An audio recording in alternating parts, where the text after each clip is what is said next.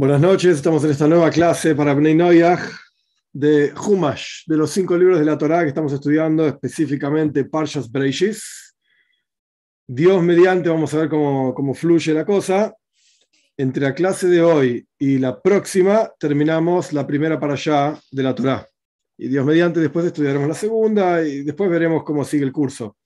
Pero estamos en lo que sería el capítulo 4 el versículo 16. De ahí vamos a empezar a estudiar, a pesar de que el versículo 16 propiamente dicho ya lo vimos en la clase pasada, pero no pasa nada si repetimos un versículo. Vamos a empezar de ahí. Vayeitze Kain de vuelta, 4, 16. Breishis 4, 16. Vayeitze Kain milifnei Hashem. Salió Cain de frente de Dios, ya estudiamos toda la, el intercambio que hubo entre Cain y Hebe, entre Cain y Dios, perdón, sobre su chuva, su arrepentimiento, ya estudiamos esto. Salió Cain después de ese intercambio, de frente de Dios, y se asentó al este de la tierra de Noid, que, como expliqué la clase pasada, si no me equivoco, se refiere a que en la práctica era nómade, deambulaba para acá, para allá, no, no es que estaba asentado en un lugar, un día acá, un día allá, etcétera y esto estaba al este del Eiden. No recuerdo ahora si lo mencioné o no, pero vale la pena mencionarlo. Ramban Nachmanides dice que el Gan Eden, el paraíso, es un lugar físico en la tierra.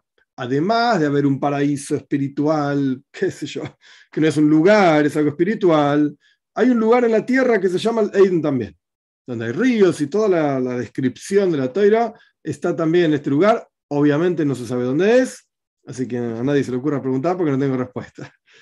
Este es el versículo 16. Ahora sí avanzamos con, digamos, concretamente la clase de hoy. 17. Vayeida Cain es Ishtoy. Conoció Cain a su esposa, a su mujer. Vatar Vateilet es Hanoich.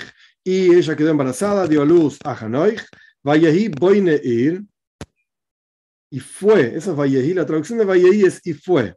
Boine a propósito lo traduzco de esta manera, paciencia. Boine significa construye, en presente. Boine ir, ir es una ciudad. Entonces, en, el español, digamos, el, versículo es medio raro, es extraño. Pues boine ir, y fue construye ciudad. Esa es la traducción literal. Fea, pero literal. Ahora vamos a ver qué quiere decir esto. Continúa el versículo. Vaikra ir, y llamó Cain el nombre de esta ciudad que Shem Benoy Hanoich, como el nombre de su hijo Hanoich. Por cuanto el versículo dice su hijo, sabemos que es Cain el que le puso el nombre a esta ciudad. Entonces, de vuelta, en la práctica, en términos sencillos, el versículo que dice, bueno, Cain eh, tuvo un hijo, le puso el nombre Hanoch y construyó una ciudad y le puso la ciudad el nombre Hanoch, ok, listo, otra cosa. Pero el lenguaje es un poco extraño. Vallehi Boine Ir, y fue, construye una ciudad, y le puso ese nombre. Bien.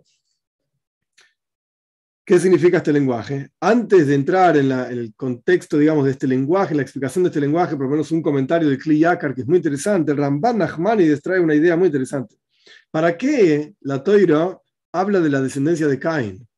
¿A quién le importa? En la práctica se murieron todos en el diluvio. No quedó nada, cero de la descendencia de Cain. Entonces no me cuentes nada y otra cosa. El Ramban trae la siguiente idea, que la Torah nos quiere mostrar cómo Dios es lento para la ira y aguantó, digamos, a Cain generaciones y generaciones porque tuvo hijos y nietos, etc.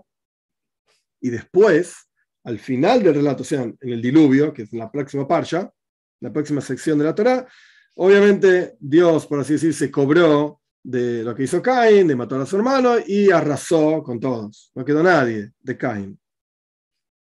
Y nuestros sabios dicen, trae el Rambán, que Cain vivió muchísimos años y se murió en el diluvio en la práctica.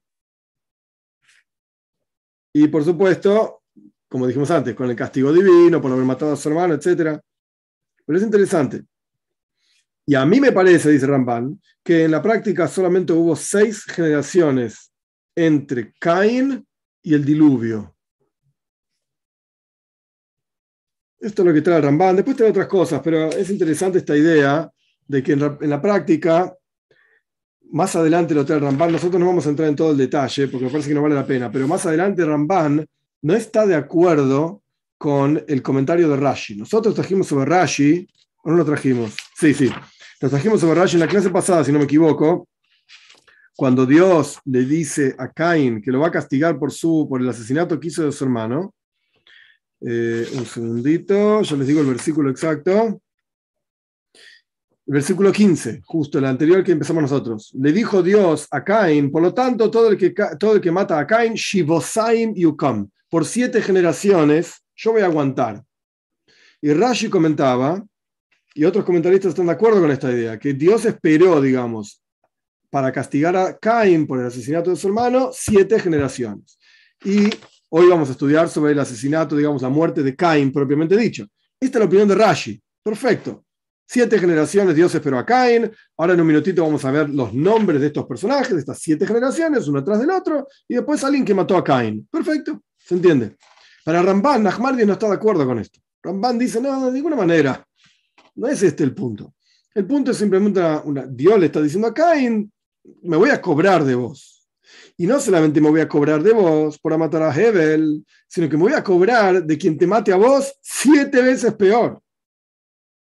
No es que le está diciendo a Cain, por siete generaciones te voy a esperar. Ese es el comentario de Rashi. Ramban no está de acuerdo con esto. Dice, le voy a dar con un caño siete veces peor que a vos.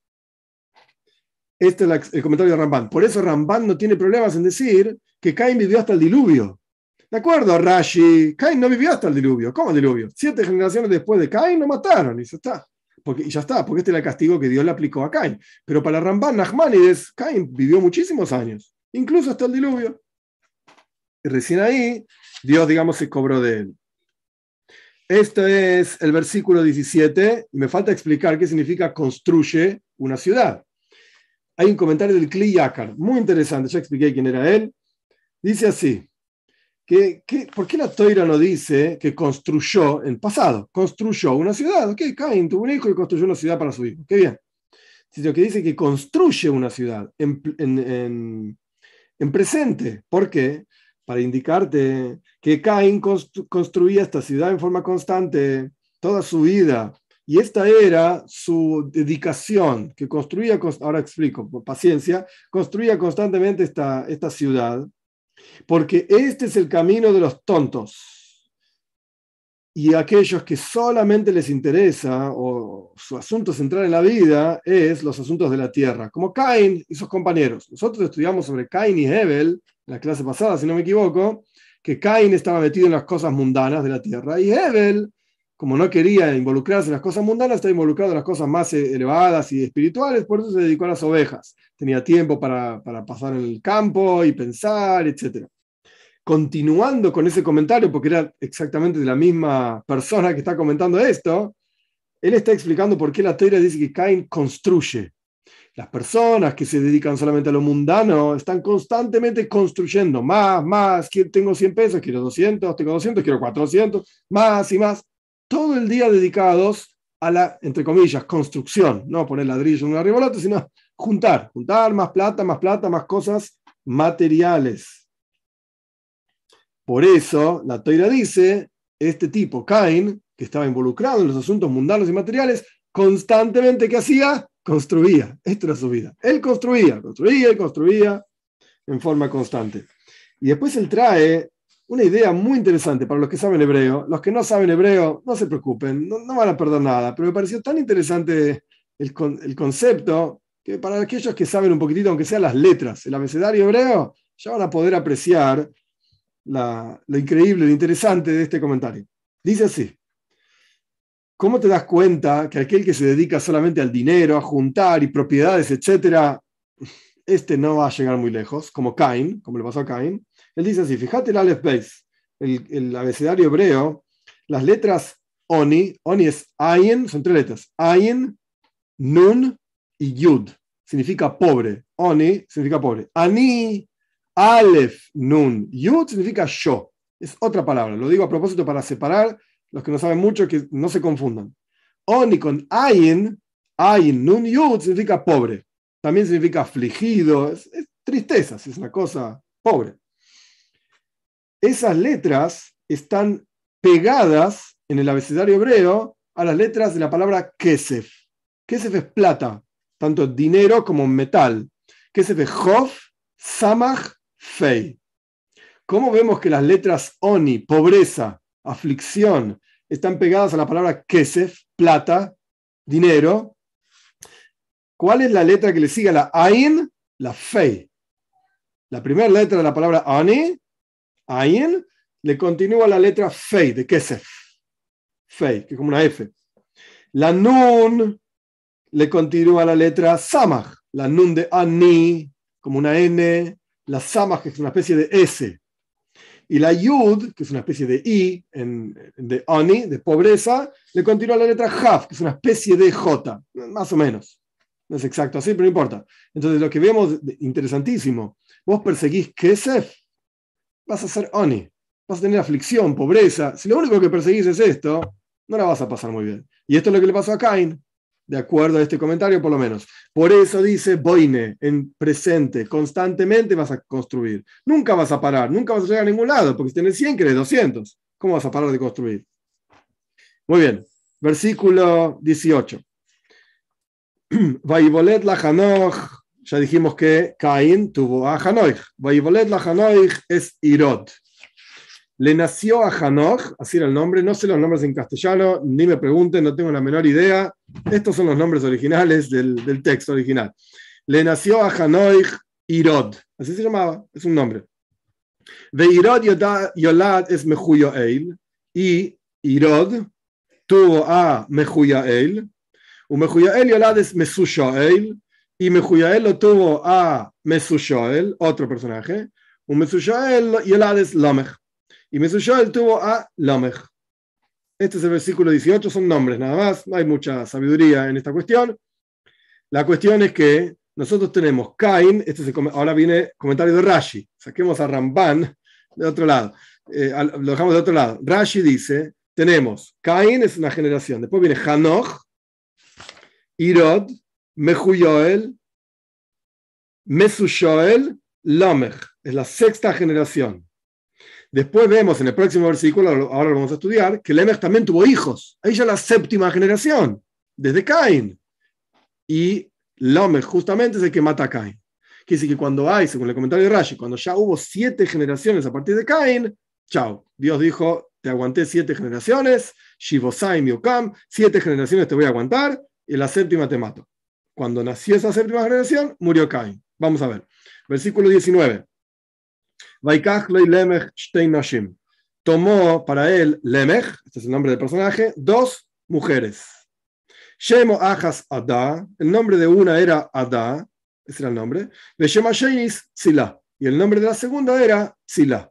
Ada y Tzila, dos nombres de mujeres. Los comentaristas, Rashi lo trae del Midrash, y otros comentaristas están de acuerdo que este Lemech era un flor de personaje. Primero que nada, en aquella época era la costumbre tomar más de una esposa, por muchos años fue también la costumbre. Esencialmente hablando, no está prohibido, por la Torá digo, ni para Pneinoyas ni para judíos. No se acostumbra hoy en día, y más aún para los que vivimos en países occidentales, por ejemplo, yo vivo en Argentina, está prohibido. ok, entonces hay que seguir la ley del país y no se puede transgredir eso. Ah, y uno puede decir, pero la Torá es más importante, no para. La Torá te permite casarte con más de una mujer. No te obliga, no es una mitzvah de ninguna manera. Te permite. Si el país te lo prohíbe, entonces lo tenés prohibido. Ah, pero la Torah me lo permite. Sí, pero lo tenés prohibido igual. Es como si dijésemos, obviamente es un ejemplo tonto, pero es como si dijésemos, la Torah en ningún lugar me prohíbe pasar un semáforo en rojo. Mostrame dónde está la palabra semáforo y rojo en la Torah. Sí, está bien, pero los países normales, donde vive la mayor parte de la gente, sí prohíben pasar semáforos en rojo. Entonces está prohibido. Ah, pero la Torah no lo prohíbe. Es una tontería. Esto se llama en, el, en, la jerga, digamos, alágica, legal, dina de malhusa dina. Las leyes del país son ley. Punto. A menos que, obviamente es algo totalmente grotesco, no es un buen ejemplo, pero es una idea, si el país me obligase a matar a alguien. Ahí yo digo, no, pará. La Torah me lo prohíbe. Esto no. Obviamente, de vuelta, es un ejemplo tonto, pero si para ser argentino tenés que salir a matar a un chileno, qué sé yo, no, no, no, no. Nosotros no yo no mato gente, no me interesa, entonces no puedo ser argentino. Pues entonces no soy argentino, no hay ningún problema. No me importa. Porque la Torah me lo prohíbe. ¿Qué patria ni patria? Si la Torah me lo prohíbe, está prohibido. Punto. Más allá de lo que el país diga. Entonces, en el caso de Lemech, él se casó con dos esposas y los comentaristas traen que en realidad a propósito se casó con dos esposas. Una era para tener hijos y la otra era porque era una chica linda y para pasarla bien, por así decir. Esta era, esta era la mentalidad de Lemech en ese momento. E incluso nuestros sabios encuentran, viste, y como si fuesen indicaciones, alusiones, que Adá era para tener hijos, y Tzila en realidad era porque era la linda, etc. Y obviamente, lo digo, ni siquiera sería necesario, pero a veces las cosas obvias nadie las dice, entonces la gente se equivoca. No hay, no hay en la toira un estándar de belleza. No existe una cosa así. No existe una cosa así, ni para mujeres ni para hombres. No existe una cosa así. A pesar de que la toira en varios lugares aparece que, que Rivka, por ejemplo, una chica muy linda, que Rachel, la esposa de. Rivka era la esposa de Itzhak. Rachel, una de las esposas de Jacob, una chica muy linda. Pero en ningún lugar dice que es una chica linda.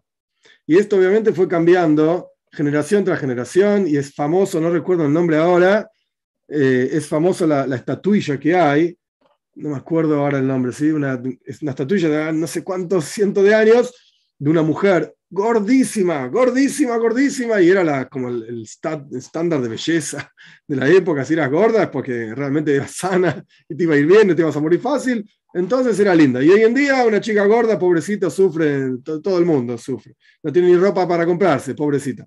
Entonces, no hay en la toira un estándar de belleza, y yo no estoy diciendo que la gorda es linda o la gorda es fea. No, de ninguna manera, no existe una cosa así. De hecho, el Talmud llega, llega a decir una cosa muy interesante ya que estamos, llegamos a esto, lo explico muy, muy breve, pero a mí me parece que es muy interesante. El Talmud discute en Xubois sobre casamientos, montones de asuntos sobre el casamiento, tiene que ver con judíos, nada que ver con Bleinoyach, pero este es interesante, esto sí tiene que ver con Bleinoyach. Y que la gente solía bailar frente a los novios, para alegrar a los novios, algo lindo, y se van a casar, jovencitos, y qué sé yo, qué sé cuánto. Y parte del baile era cantar frente a la novia, en hebreo es Kala Noeve Hasuda mirá qué linda novia y que tiene geste, tiene la bondad divina, tiene la, gracia divina sobre ella. Mirá qué chica linda que se va a casar con este chico y estamos todos contentos. Esto es lo que dice Beis Hillel, la casa de Hillel. Beis Shammai preguntan, la casa de Shammai, los estudiantes de la casa de Shammai preguntan, che, si la chica no es tan linda, ¿cómo le cantás enfrente? ¡Qué chica linda! Si es un asco esta piba. ¿Cómo? Pobrecita. ¿Cómo vas a, mentir? Todos bailamos y cantamos, mirá qué chica linda que se casa, y es horrible esta chica. ¿Cómo le vas a cantar así? Y Beis le contestan algo fantástico. Fantástico. Para el novio, ella es linda. Este es el punto. No hay un estándar de belleza. No existe una cosa así. Chica linda o chica fea. Chico lindo, chico feo. No existe una cosa así. Gordo, flaco. no es el punto. El punto es que siempre hay gracia, digamos, a los ojos del marido sobre la mujer y los la mujer sobre el marido. Y punto, esta chica para mí, entonces para mí es linda. Este chico para mí, entonces para mí es lindo. Y a otra cosa, no, no hay un estándar de este tema. Pero bueno, así explican nuestros sabios en el versículo 19 al respecto de por qué Lemech tuvo dos esposas. Versículo 20. Bateilet Ada es Yaval, dio a luz Ada, una de las mujeres de Lemech, a Yaval, así se llamaba, y la Toira cuenta, él era el padre, o sea, el patriarca, digamos, de todos aquellos que se asentaban, los nómades, se asentaban un tiempo en un lugar y pastaban sus ovejas, después se levantaban de ahí cuando se acababa el pasto para las ovejas, se iban a otro lado. Este era Yabal. Abi Yoishev Oyelumikne, el padre de los que se asentaban en una tienda y tenían ganado. 21. Beshem Ojiv Yuval, y el hermano de Yaval, hijo de Ada, se llamaba Yuval, parecido, pero no, es el mismo nombre. Y este Yuval, ¿quién era? Él era el padre de todos los que agarraban, tomaban. Kinor es arpa, Yugav es flauta. Tocaba música, es el patriarca, digamos, de los músicos. Es el que se le ocurrió toda la idea de la música. Que entre paréntesis, Ramban les dice más adelante que en realidad Lemech era un tipo muy sabio para su generación, realmente un, visionero, por así decir, y ese que les enseñó a sus hijos, a este le enseñó a ser pastor, al otro le enseñó a ser músico, y ahora vamos a ver el tercero, le enseñó otra cosa. Era Lemech la fuente de todo esto. 22, versículo 22, Betzilo Gamhi, Itzila, ella también, Yalda es Tubal Cain, dio a luz a otro personaje que se llama Tubal Cain. ¿Qué hacía Tubal Cain? Loitesh, este versículo es interesante, hay que dar vuelta un poco a las palabras para entenderlo fácil, pero primero lo leo, después lo traduzco desagradable y después lo traduzco bien. Loitesh kolhoiresh nehoishes ubarzel. Afilaba todo, eh, alisaba o lijaba Nehoyes es eh, eh, cobre y Barzel es hierro. ¿Qué está diciendo la Torah? Rashi explica, los comentaristas de Rashi explican que la idea es así, que en realidad este Tubal Cain era un tipo que era herrero. ¿Qué hacía Tubal Cain? Afilaba y limaba, esa es la palabra, no me salía, todas las herramientas que tienen que ver con cobre y hierro. Solo que hay que dar vuelta a las palabras en el versículo para entenderlas claramente debería decir Loitesh, Vejoiresh, Kol Ubarzen. Los que tienen el texto hebreo frente, suyo van a ver que yo di vuelta algunas palabras. Loitesh, Vejoiresh, Kol. Así debería decir el versículo. ¿Por qué lo dice de otra manera? No lo sé. Pero el versículo dice Loitesh, Kol, Joiresh, Ubarzen. Así dice el versículo. Como las palabras, Rashi explica esto claramente, lo dice así literalmente. Para entender este versículo tienes que dar vuelta a las palabras, porque si no, no, tiene mucho sentido. Está como escrito raro. Continúa el versículo 22. Bajo Tubal Cain. Y la hermana de Tubal Cain era Naamá. O sea, Ada tuvo dos hijos, Yaval y Yuval. Y Sila tuvo dos hijos, Tubal Cain y Naamá. Este es el, resumen, digamos, de estos versículos. Rashi trae de los, escritos de nuestros sabios que estos personajes no eran solamente el que, el que pastaba y el, que, el herrero, etcétera, no era sino mala cosa, sino que Yoval, que era el que hacía tiendas y, trabajaba con, con, ganado, este construía casas para la idolatría. Esto es lo que hacía Yoval. Y el hermano que tocaba música y es el patriarca de los músicos, este tocaba música a la idolatría. Estos tipos, como que eran los patriarcas de la idolatría. No solamente que tocaba música, sino más tocaba los Rolling Stones. No, el tipo hacía canciones de idolatría. Y Tubal Cain, ¿a qué se dedicaba Tubal Cain? Este agarró, tomó el oficio de su tatarabuelo, Cain, para hacer herramientas de guerra, o sea, espadas y lanzas y cuchillos. Este tipo era un asesino, a eso se dedicaba. Ese era el trabajo de él. Así explica Rashi estos, estos personajes. Ramban no lo explica de la misma manera, misma manera pero no, no es tampoco significativo. Y nada más, Rashi trae que era la esposa de Noyaj. Noyaj es un personaje que va a aparecer al final de Parshas Breishis, y toda la parcha siguiente se llama Noyaj, el diluvio, etcétera. Vamos a estudiar por lo menos algunas partes seguro, Dios mediante. Em, y la esposa de Noyaj se llama Naamá. ¿Cómo sabes? Por un lado, esto es lo que dicen nuestros sabios en el Midrash, y bueno, tómalo o déjalo, por así decir. Por el otro lado, es la, ¿por qué esta mujer, de todo el resto de los seres humanos que había dando vueltas, es la única que es identificada? Porque imaginemos, de vuelta, ya hablamos de siete generaciones, o sea, estos personajes, Yoval, Yuval, Tubal Cain y nada más, son la séptima generación desde Cain. Y los otros personajes también tuvieron sus esposas y sus hijos, había un montón de gente dando vueltas. La Toira identifica a estos personajes, pero había un montón de gente dando vueltas. ¿Por qué la Toira habla específicamente de esta mujer? Evidentemente fue una mujer, llamémosla importante, ¿Cuál era la importancia de esta mujer? Fue la esposa de Noyaj, es la que se salvó junto con Noyaj, etcétera, del diluvio. Eh, esto es el comentario de Rashi. Así lo explica Rashi. Avanzamos, 23.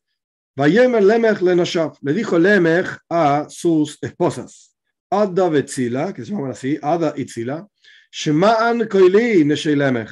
Escuchen mi voz, esposas de Lemech. Hablaba así, como mis esposas, bueno, esposas de Lemech. Escuchen mi voz.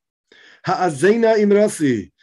Presten atención, oigan, una cosa así, mis palabras. Ki ish horakti lefitzi. Este es un versículo difícil de traducir. Rashi lo explica ampliamente. Ki ish horakti lefitzi. Porque un hombre maté, o sea, asesiné para ser, petza es una herida. Una herida para mí. Rashi explica que este versículo debe leerse como forma de pregunta, una especie de pregunta retórica.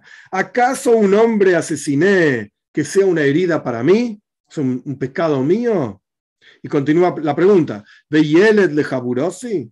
Y un niño para hacer una, también jabura es una especie de golpe, para hacer un golpe para mí. O sea, Rashi explica, las esposas de Lemech estaban bastante molestas con Lemech. ¿Por qué estaban molestas las esposas de Lemech con él? Rashi explica así las palabras de nuestros sabios. Lemech era ciego. Y tenía a Tubal Cain, que era el que hacía las armas, que lo llevaba para acá y lo llevaba para allá, como el, como el perrito, el lazarillo, creo que le dicen, que te lleva y te muestra para dónde andás. Ese era Tubal Cain. Y en eso estaban cazando para comer algo, con Z, cazando. Y Tubalcain vio un bicho dando vueltas por ahí y dijo, Lemech, tirá, tirá del arco, dale, matalo. Lemech tiró y no era un bicho, era Cain. Lemech lo mató a Cain.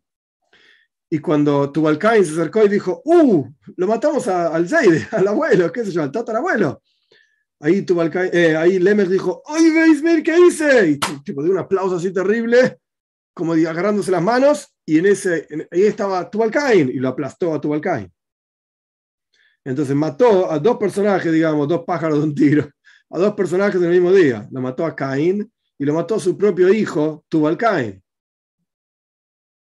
Por eso acá Lemech se pregunta a sí mismo, ¿acaso yo maté un hombre y eso es una herida mía? A propósito, yo ni sabía que estaba matando a Caín. ¿Acaso yo maté un niño, o sea, mi hijo, y es un, es un golpe mío, es un golpe para mí, ¿qué culpa tengo? Yo ni siquiera lo vi. Me lamenté que maté a Caín y lo maté también a mi hijo, pero no es que es una culpa mía.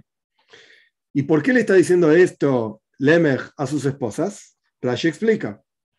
Porque las esposas de él se apartaban de él y no querían tener intimidad con él. Sos un asesino.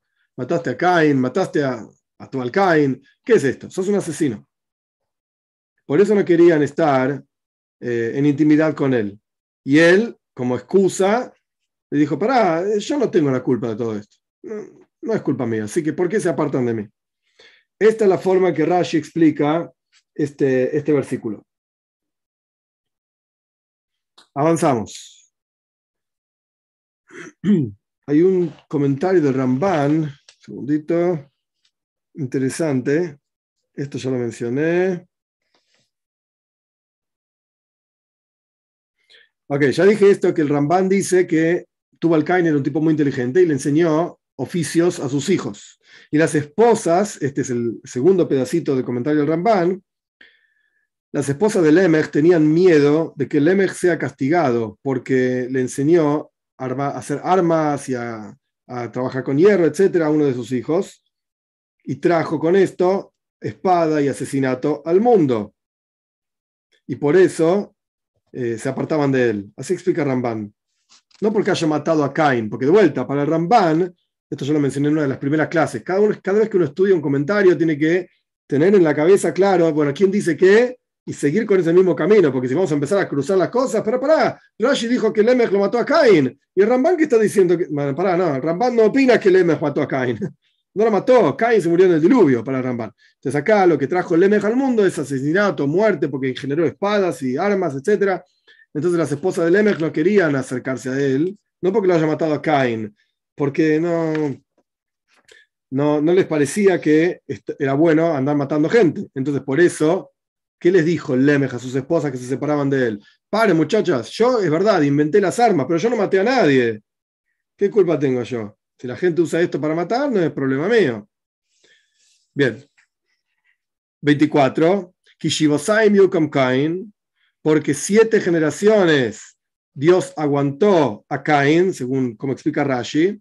Y a mí, muchos siete. Muchos siete. En el comentario de Rashi, esto es lo que quiere decir, el Lemech estaba diciendo, muchachas, aunque yo haya matado a alguien, no fue culpa mía. Cain mató a propósito y Dios esperó siete generaciones. Yo no maté a propósito, así que Dios me va a esperar muchas veces siete generaciones. Siete más siete más siete más siete. ¿Qué problema hay? Y Rashi mismo dice, es una tontería lo que dijo Lemech. Porque imagínense, bueno, yo soy hombre, así que no lo puedo imaginar, pero eh, todo el embarazo y el parto no, eh, son dolorosos, esto está claro, no sé cuánto porque no sé, pero claramente es doloroso. Entonces Lemech estaba diciendo a sus esposas, ¿por qué no quieren tener hijos? Y las esposas le decían, porque se van a morir después de todo. Mataste gente, se van a morir mis hijos, entonces ¿para qué voy a tener hijos? ¿Para qué voy a pasar por todo el sufrimiento de tener hijos? Igual se van a morir un día. ¿Para qué? Van a ser castigados porque mataste a alguien, etc. Y Lemech les decía, no, pará, van a morir de acá un montón de generaciones. Tus hijos propiamente dicho no se van a morir. Los descendientes de los descendientes de los descendientes, así que vengan, vamos a tener hijos. Y la mujer le decía, no, sos un tonto. Está bien, no se murió mi hijo, se va a morir mi nieto. Es lo mismo. ¿Qué diferencia? ¿Para qué voy a generar yo generaciones y generaciones, engendrar generaciones y generaciones y al fin y al cabo se van a morir todos? Esto es lo que le decían las esposas de Lemech a Lemech. Esto es según el, comentario de, de Rashi. Ok, avanzamos. 25. Vayeida Adam Oid estoy. Conoció el hombre de vuelta, el hombre es el primer hombre, a su esposa, Batelet Bain, y tuvo un hijo. No nos olvidemos que antes, la vez anterior que apareció un concepto así, fue cuando nacieron Cain y Hebel. Según Rashi, el hombre después se separó de su esposa, porque vio el desastre que fue.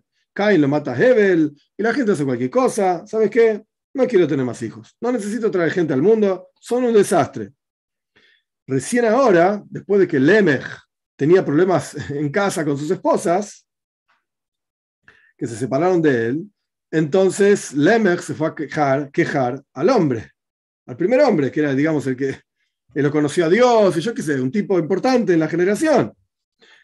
Y las esposas del primer hombre, perdón, perdón, el primer hombre dijo a las esposas de Lemech, muchachas, Lemech tiene razón, él no tiene culpa de nada, eh, vamos, tengan intimidad con él. Y ellos lo miraron y dijeron, pero pará, loco, vos hace no sé cuántos años, creo que eran 120, un segundito, hace como 120 años que no, que no estás con tu esposa.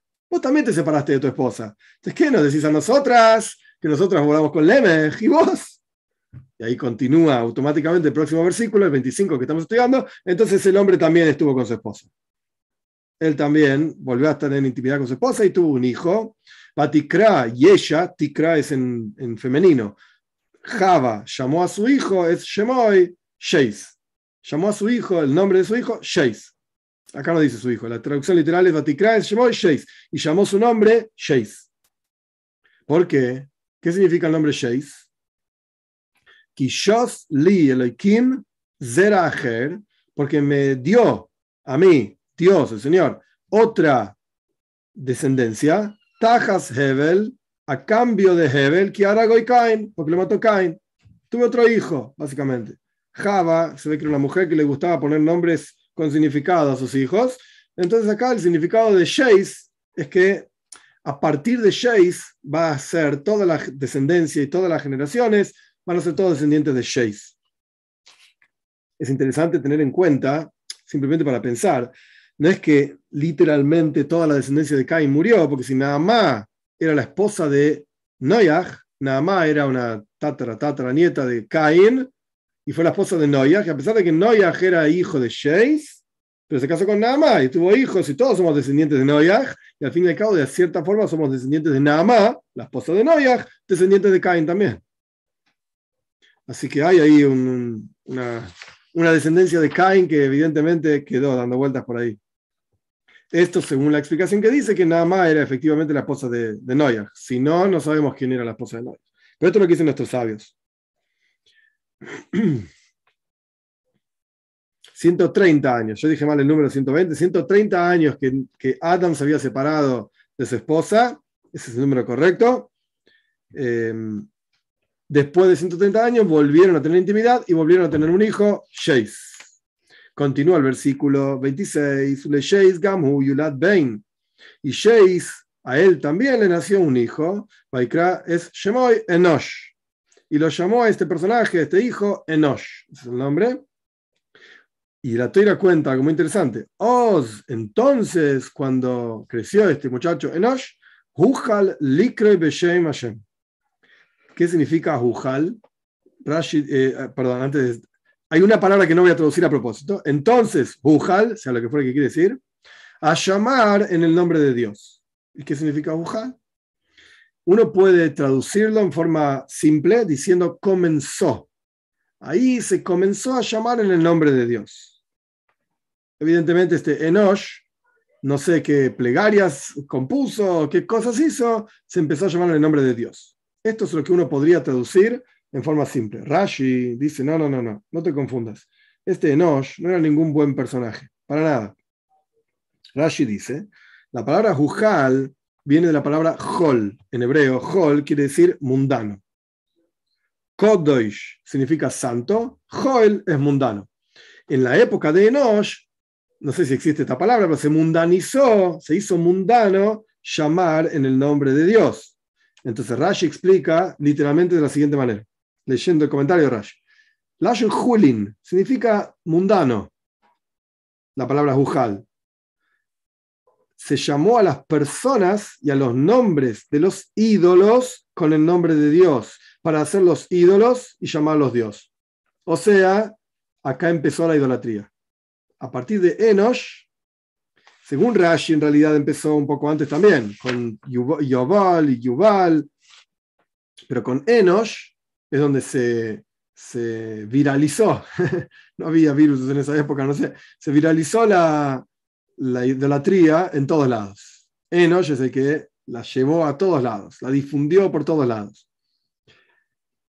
No está en el Humash, no es un comentario de la Torah tampoco. Rambam Maimonides comenta en sus leyes de idolatría, Sefer Amada, en el libro del conocimiento, en las leyes de idolatría, al comienzo, el primer capítulo, las dos, dos, tres primeras leyes, son muy interesantes. No tengo acá el texto conmigo ya para leérselos, pero es interesante. El Ramba me explica Maimónides que al principio de la idolatría, el comienzo de la idolatría era por cuánto Dios creó estrellas y constelaciones, etcétera, a través de las cuales el mundo se conduce. La gente pensó, y esto lo quiso Enosh, justamente, es el comienzo de la idolatría, por eso traigo el texto este de Maimónides. La gente pensó que a Dios le parecía bien que las personas agradezcan a las estrellas y constelaciones por todo el bienestar que tienen, lluvias y sol y producto del campo, etc. Les parecía que estaba bien agradecer. Hay una expresión talmúdica interesante en arameo es Hambra le mare, tibus el Hambra, el vino, es del dueño de casa y las gracias se las das al mozo que te lo sirve. El vino no es del mozo, el mozo es un muchacho, digamos, que está sirviendo la mesa nomás. ¿Pero a quién le decís gracias? Al mozo. Como diciendo, ¿quién es el que te da energía y vida, etcétera? Es Dios. ¿Y a quién le decís gracias? A las constelaciones a través de las cuales te llega esa energía. No corresponde. Gracias tiene que decir a Dios, no al mozo. El mozo no es el que, el que te dio el vino, por así decir, en el, en el lenguaje talmúdico. Entonces, así empieza el concepto de idolatría, dándole gracias a las constelaciones que son parte del sistema a través del cual Dios manda energía al mundo. Después, continúa Maimonides, la gente empezó a decir, pará, no es solamente dar gracias. Si vos pedís, tienen, esta es la clave de la idolatría, las constelaciones tienen libre albedrío para darte o no más bienestar. Y esta es la clave de la idolatría.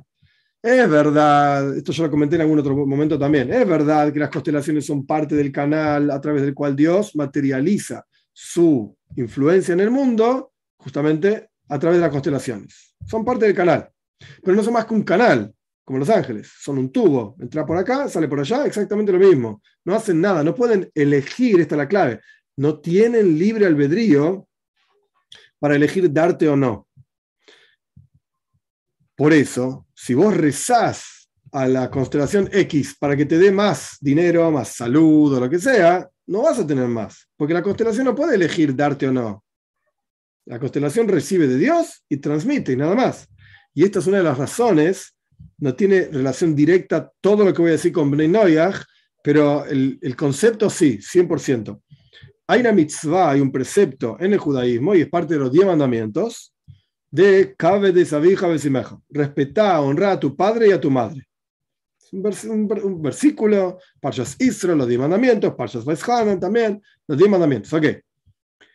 los Bnei Noyach no tienen los diez mandamientos, pero igualmente, y todo un video en el canal sobre este tema, corresponde que hagan respeto a padre y madre. Corresponde.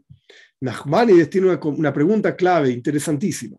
Si uno observa los diez mandamientos, son cinco y cinco. En cada tabla, de, los diez, de, de las tablas del pacto, y qué sé yo, había diez mandamientos, cada tabla tenía cinco. Los primeros cinco mandamientos son entre el hombre y Dios. Los segundos cinco mandamientos son entre el hombre y su prójimo. Entre el hombre y Dios, por supuesto, yo soy Dios, no tendrás otros dioses, cumplir el día de llaves, no blasfemar. Perfecto. A propósito dije cuatro. Paciencia. Los segundos cinco, ok, no matar, no robar, no estar con la mujer del otro, no, no desear las cosas que tiene el otro. Ok, hay uno que se me fue de la cabeza ahora eh, le dice no, no, no, no, jurar en vano, okay, no, no, prestar falso testimonio, etc. Perfecto. Hay un quinto de la primer tabla, que es entre el hombre y Dios, que no se entiende. Cabe de esa vieja vecimeja. Respetar a tu padre y a tu madre. ¿Qué tiene que ver eso con Dios? Tendría que haber cuatro mandamientos entre el hombre y Dios y seis mandamientos entre el hombre y su prójimo. Ok, respeto a mi papá, a mi mamá y yo qué sé, y otra cosa. ¿Qué tiene que ver con Dios? Ramban explica algo muy interesante.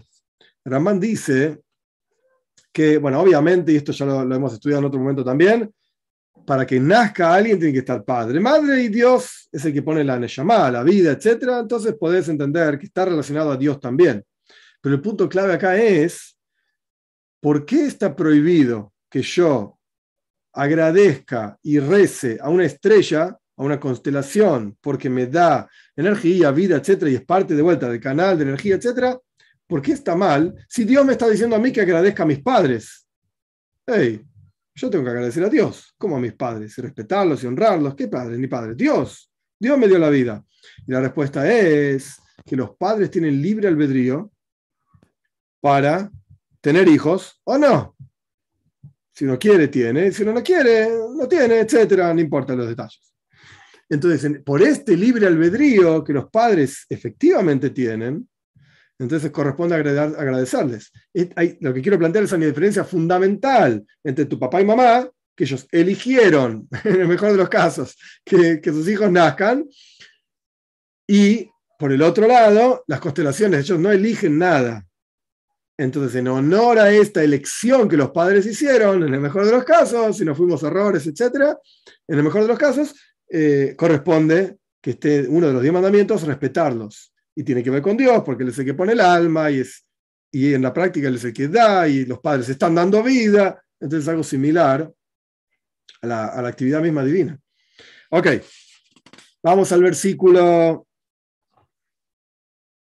Ya, Vamos al versículo 1 del capítulo 5. Acá termina el capítulo 4. Vamos al capítulo 5. De vuelta, simplemente para cerrar. Entonces, aquí comienza, según Rashi, el concepto de la idolatría, con Enosh. Y ya expliqué de Maimónides, es un día interesante leer el texto de Maimónides, el primer capítulo por lo menos de, del concepto de idolatría, después habla de Abraham, como Abraham trajo la unicidad del mundo, a Dios, de, Dios al mundo, y qué sé yo. Continuamos. Ze Seifer, capítulo 5, versículo 1. Ze Seifer Adam. Este es el relato de, de, las descendencias de Adam, de las descendencias de Adam, el primer hombre. Beyom Beroy Elekim Adam, en el día en que creó Dios al hombre, Bitmus Elekim a imagen de Dios lo hizo él. Que acá también, y esto ya lo estudiamos antes, hace tiempo, está clarísimo que Dios, cuando dice, nace Adán Betzalmene Kitmuseino, hagamos en plural al hombre a nuestra imagen, nuestra en plural, imagen y semejanza, no significa que hubo un socio de Dios en la creación del hombre. De ninguna manera, acá está diciendo claramente, el día que Él lo hizo, está solo, Él, solo es el que hace y deshace, etc. Rashi trae interesante que por qué dice que en el día en que Dios lo hizo al hombre, ¿por qué dice esto? Etcétera, continuando con el segundo versículo, conectando con el segundo versículo, porque el hombre tuvo hijos en el día mismo en que nació. El hombre, el primer hombre, nació con 20 años, fue creado como una persona de 20 años. Obviamente no tuvo padre, no tuvo madre, no tuvo infancia. Es como aquellos que tienen unos años se van a acordar. Es como Don Fulgencio del Anteojito, de la revista Anteojito, el hombre que no tuvo, que no tuvo infancia. Pero esto es algo muy argentino y muy de hace unos cuantos años. No sé si sigue existiendo el pobre Anteojito con García Ferrer, etc. Bueno, ok, eran otros tiempos y, era mucho más sano, me parece. Las cosas eran más sanas. Pero bueno, ok. Continuamos, versículo 2. Zahar Abraham, eh, hombre y mujer, los creó. O sea, Dios a ellos dos. El Ramban dice, otro comentario, no me acuerdo exacto, que esto te viene a mostrar que la mujer también está hecha imagen de Dios. No vengas a pensar que el hombre, oh, varón, ¿sí? es imagen de Dios y la mujer, ah, qué sé yo. No, no, no, no. Zahar Nekeiva, dice el versículo. Claramente, Dios los creó, hombre y mujer, ambos son hechos a imagen y semejanza de Dios. Y con esto, entre paréntesis, ya que estamos en este asunto, claramente Dios no es ni hombre ni mujer. No tiene nada que ver con esto, no tiene sexo y no tiene nada. Lo digo simplemente por, por asumir que muchos de los que están mirando, etcétera, provienen de otros lugares, etcétera. Dios no tiene una imagen, no tiene la barba, ni, ni es jovencito de 33 años, ni. Todas tonterías. Tonterías gigantes. Que si es hombre no es mujer, acá dice claramente que la mujer también es imagen, hecha imagen de Dios. Entonces, ¿por qué no, no, lo pintás de otra manera a este Dios? ¿Por qué lo asumís con esta forma de hombre y flaco? Y... ¿De dónde salió esto? De hecho, como dije antes, antiguamente una mujer bella y valiosa era lo que hoy en día sería una gorda terrible. Pobre chica, no tiene ni de dónde comprar ropa. Y antiguamente era re belleza. Y, y los hombres probablemente también eran todos gordos.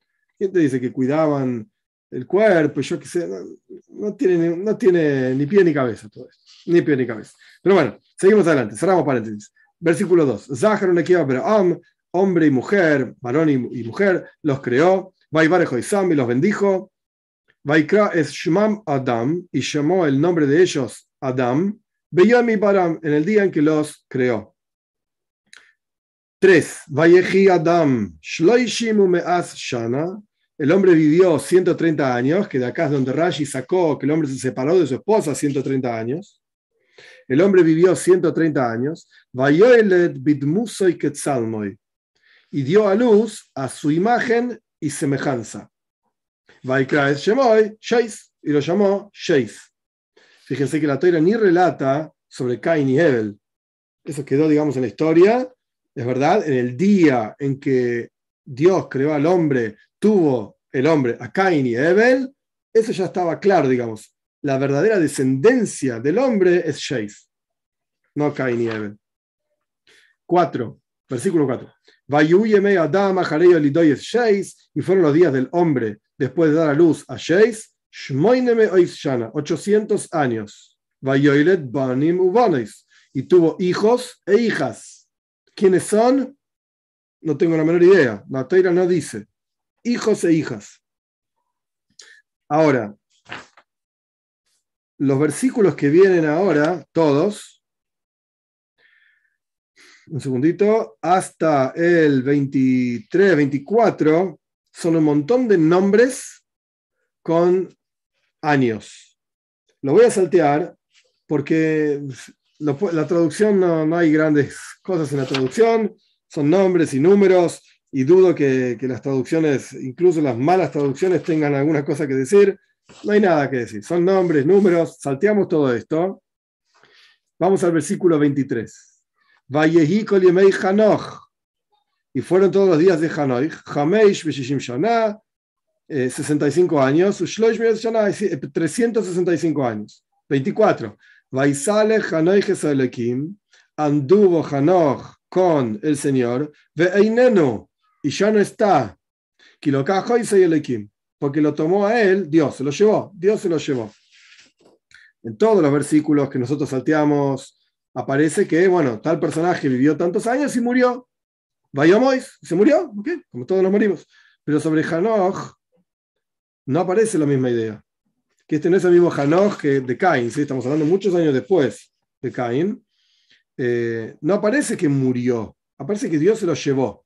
¿Qué es esto? Rashi dice que Hanoch era un buen tipo, era un tzadik. La mayoría de los personajes, no todos, pero la mayoría de los personajes que fueron mencionados, que nosotros salteamos, Keinam, Mahalalel, un montón de personajes, Yeret, qué sé yo. La mayoría eran gente mala, idólatras, ladrones, etc. Excepto Mesushelach, que la gente traduce como Matusalén. No sé por qué.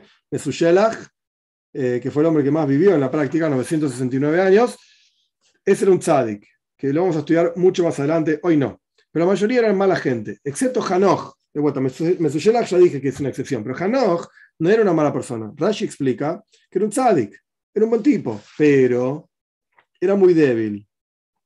Era muy débil en el cop, en la cabeza, y como la generación que tenía a su alrededor era muy mala, toda la gente que tenía a su alrededor era muy mala, entonces era fácil que termine perdiéndose, digamos, el camino. Entonces Dios acercó cambió por eso la toira el, relato de su muerte, porque Dios acercó su muerte antes de su tiempo, de manera tal que no se, no se corrompa. Interesante el concepto, por eso la toira dice lo cajo y se kim. Dios se lo llevó, no, eh, no murió en su momento adecuado. Después la toira sigue, versículo 25 en adelante, con otros personajes, con otros nombres hasta el versículo 29. 29, que dice así: Vaikra es Shemoy Lemech, otro personaje, llamó al nombre de su hijo, versículo 29, Noyach. Lo llamó con este nombre, Noach, Noyach. Ahí aparece el personaje de Bnei Noyach, etc. Lemor, ¿por qué lo llamó de esta manera? En ninguno de los anteriores, la Toira relata de por qué se lo llama de esta manera a cada hijo, cada generación. En este caso sí. La teoría dice así: Ze Este va a calmarnos de nuestras acciones, y del sufrimiento de nuestras manos. Ahora explico por qué traduzco de esta manera. Mino Adama de la tierra, Asher Eirara Hashem, que maldijo Dios. ¿Cuál era el nombre de Noyaj? ¿Por qué este tipo se llamaba Noyaj? Rashi explica que hasta que llegó Noyaj, Noyaj es el que inventó el arado. Con la vaca y le ponían el, yugo y la vaca ahí a mano, obviamente. Noyaj inventó el arado. Hasta Noyaj, la gente sembraba, plantaba y crecía cualquier porquería. Y era un esfuerzo terrible eh, em, vivir del producto de la tierra, aprovecharlo realmente el producto de la tierra, crecían yuyas y montones de cosas indeseables. Noyaj es el que inventó esta cuestión del arado para poner las plantas y las semillas, etcétera, como corresponde, y esto hizo calmar, eso es Noyaj, menuja, tranquilidad. Esto hizo calmar el sufrimiento de las manos de la gente que no podían aprovechar plenamente el producto de la tierra. Así explica Rashi el, versículo. Hay quienes, el nombre Noyaj, hay quienes, dice Rashi, explican que este nombre es de Nehama. Nehama es consuelo. Este ha de consolarnos. Rashi dice, es un error traducir así. Está mal. Noyaj viene de menuja, calma, no consuelo. ¿Por qué? Porque si fuese consuelo, debería haberse llamado Menahem con otro nombre. El, lenguaje correcto hubiese sido Menachem y no Noyaj. Entonces, por el hecho de que se llama Noyaj y no Menachem, esto te muestra que no viene de la palabra consuelo, que se, dice en hebreo Nehama, consuelo, que es un nombre de mujer también muy bonito, Nehama, sino que en realidad viene de la palabra calma, Noyaj, tranquilidad, calma, como por así decir, calmó la maldición de la tierra, que Dios estableció esa maldición de la tierra, eh, de manera tal que ahí empezaban a crecer las cosas como corresponden. Después el versículo 30 dice cuántos años vivió Lemech, la podemos saltear, y vamos al 31, hoy vamos a llegar hasta el 32. 31. Lemech, y fueron todos los días Lemech, Sheva, Veshivim Shana, 77 años, Veshvame Ois, 777 años, Vayamois, y se murió. 32. Vayehi Noyach, Ben Hamesh Meois Shana, tuvo Noyaj 500 años, y dio a luz Noyaj, es Shem, es Ham, es Yofes. A Shem es un personaje, uno de los hijos de Noyaj tenía tres, Ham y Yofes. Estos son los tres hijos de Noyaj. Rashi se pregunta cuando uno lee, nosotros lo salteamos a propósito, cuando uno lee los versículos que nosotros salteamos, se ve que la gente tenía hijos relativamente jóvenes, para la cantidad de años que vivían, relativamente jóvenes. Noyaj no. Noyaj esperó 500 años para tener hijos. ¿Por qué? Rashi explica de la siguiente manera, lo saca del Midrash.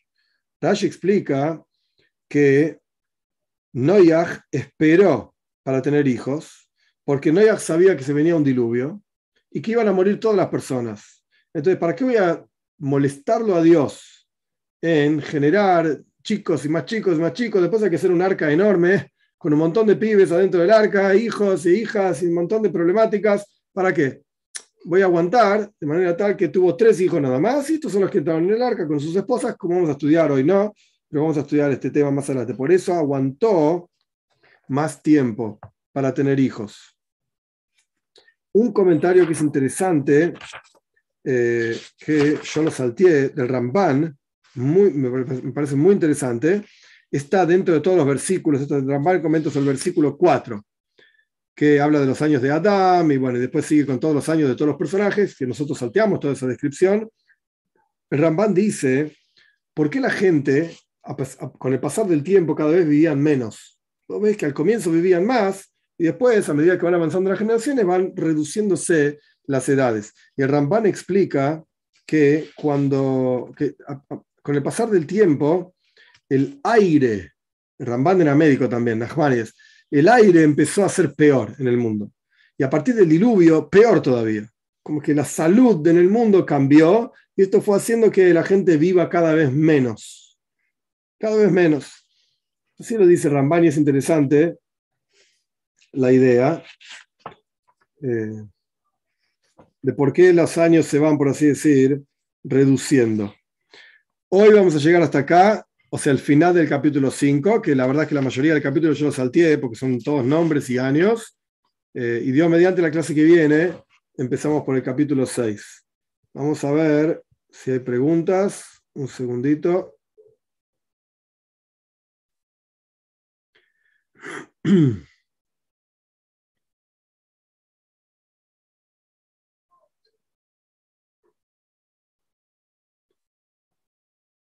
Acá pregunta César, ¿la, esposa de Noyaj es descendiente de Caín? ¿Por eso presenta problema con Noyaj?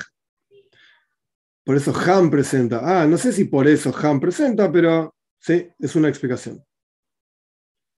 ¿Por qué la similitud de los nombres de la descendencia de Caín con la de Sheis? ¿Copiamos nombres? No sé.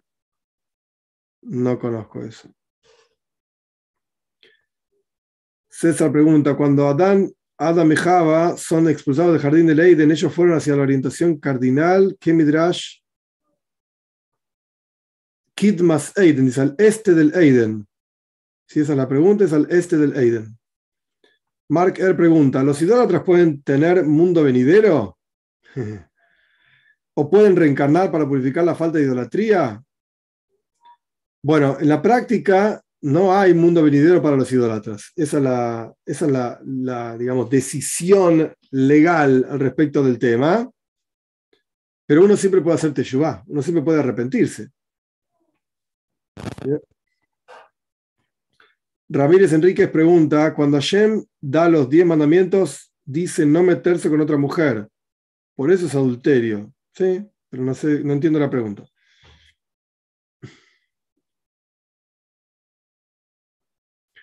MRHOL10 plantea algo interesante que vamos a estudiar esto. Ojalá se pueda guardar en algún momento qué pasó cuando Ham vio a Adam que se había emborrachado. Lo vio a Noyaj, no a Adam. También le pasó a Lloyd el asunto del vino y la embriaguez. Esto lo vamos a estudiar, pero más adelante, no hoy. Lo vamos a estudiar más adelante, Dios mediante. Eh, un segundito. Eh, Sabrina plantea todos esos años que estuvo separado de esa mujer, Adam, ¿con quién tuvo hijos? No tuvo hijos. No tuvo hijos con nadie. Mm. Ok, Serapio pregunta algo interesante, doloroso. Mis ojos nunca vi a mi padre ni un segundo. Tengo 54 años. ¿A quién debo honrar si nunca existió? Solo mi abuela, que falleció hace 20 años y nunca me dijo nada. Es duro la historia, lo siento, porque es una historia dura, Serapio. Eh, imagino que quizás tu padre ni siquiera está vivo, así que tampoco tenés ninguna obligación de honrar a tu padre. Así que no es un problema eso. Acá pregunta Luis Sasso si el profeta Eliau tampoco falleció. Correcto. Así está, así está escrito en las palabras de nuestros sabios. Pregunta José Olivares. MX, no sé quién es, no es, descendiente de Cain, toda la generación de Cain murió en el diluvio. No, bueno, hay una opinión que dice que Naamá, que era, era una nieta, quiere decir, descendiente de Cain, es efectivamente la esposa de Noyaj, con, que con sus hijos, etcétera, somos todos hijos de Noyaj, así que existe esta idea también. Carlos dicho pregunta, ¿existen comentarios que digan sobre qué hizo Adán esos 130 años? Puede ser que sí, yo no los tengo, no los tengo a mano. Habría que buscar en el Midrash. Habría que sentarse y buscarlos, yo no los tengo a mano. Pero puede ser que sí. Puede ser que sí. Muy bien, gente. Que tengan todos una excelente semana, unas muy buenas noches o madrugadas, como sea, donde sea que estén y una Shavua Tov, una excelente semana. Dios mediante, nos vemos el sábado a la noche que viene. Éxitos a todos.